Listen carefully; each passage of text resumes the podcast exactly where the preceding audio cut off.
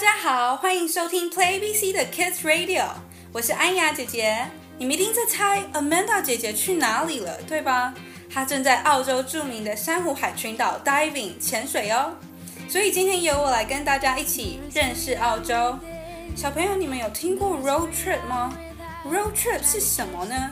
就是开着轿车或者修旅车，直接上路去旅游哟。一路上可以发生好多有趣、好笑的事情呢。Are you ready? Let's go! But you never reach the end of the road while you're traveling with me. Come on, kids, we have to get going. What things do we need for the road trip? 孩子们，快一点，我们必须要出发了。我们应该带些什么东西呢 We need water and food. Water and food，水和食物。Yes, they're very important. 它们真的很重要哦。What else do we need since it's so hot here?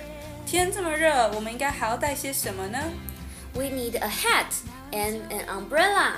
A hat and an umbrella. That's right. 对，帽子和雨伞可以帮助我们抵挡太阳哦。I think we also need some sunscreen. Sunscreen can protect our skin. 我觉得我们还需要一些 sunscreen 防晒霜，它可以保护我们的皮肤不被太阳晒伤哦。 Can I bring my ball? Your ball? Sure, you can. Are you ready? Yes, I'm ready. Great. Let's go.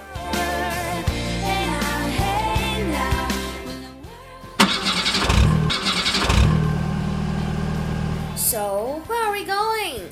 It's the Wildflower Festival now in Australia. So let's go check them out. Wildflowers? That's right, the wildflowers, 野花.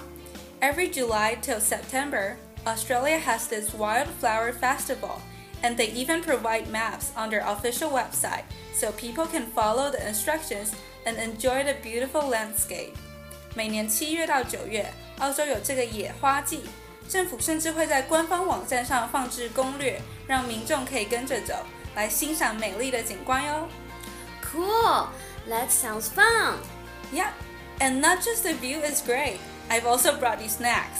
Road trip 不只是有漂亮的风景， 我还带了 snack 零食给你哦。 Really? Snacks? Wow, you're the best.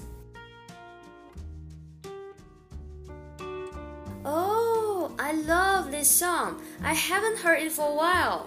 I know, it's been a while. 有一阵子了。I think the singer got married and have kids. 我记得这歌手好像结婚生小孩了。 Oh, that's too bad. I love her song. I like her songs as well. And one of my favorite thing about road trip is that we get to listen to music all the way. 我最喜欢 road trip 的事情之一就是我们可以一路听音乐。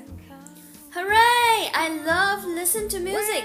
I think I'm starting to like road trip as well. Great! Glad you like road trip. Oh, here's our first stop. Let's park the car and go have a look at those beautiful wildflowers. 我们第一站到喽， 快停好车，一起下去看看这些美丽的野花吧。Can we still listen to music when we get back? Of course，当然可以喽。我们等一下回来可以继续听音乐。But now let's learn some flowers。我们先来认识一些花儿吧。You'll be on my 那宝贝们，复习一下今天出发上路用到的单字吧。Road trip，road trip，自驾游。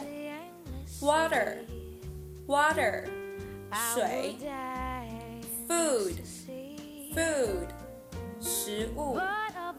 Hat，hat，帽子。Umbrella，umbrella，雨伞。Sunscreen，sunscreen，防晒霜。Wildflowers，wildflowers，野花。 snacks. 零食，song. Song. 歌曲，music. Music. 音乐。以上就是我们今天学到的单字哟。下周记得收听 Play ABC 的 Kids Radio，跟着我们继续在 Australia 澳洲游玩吧。下礼拜见喽，See you next week in Australia。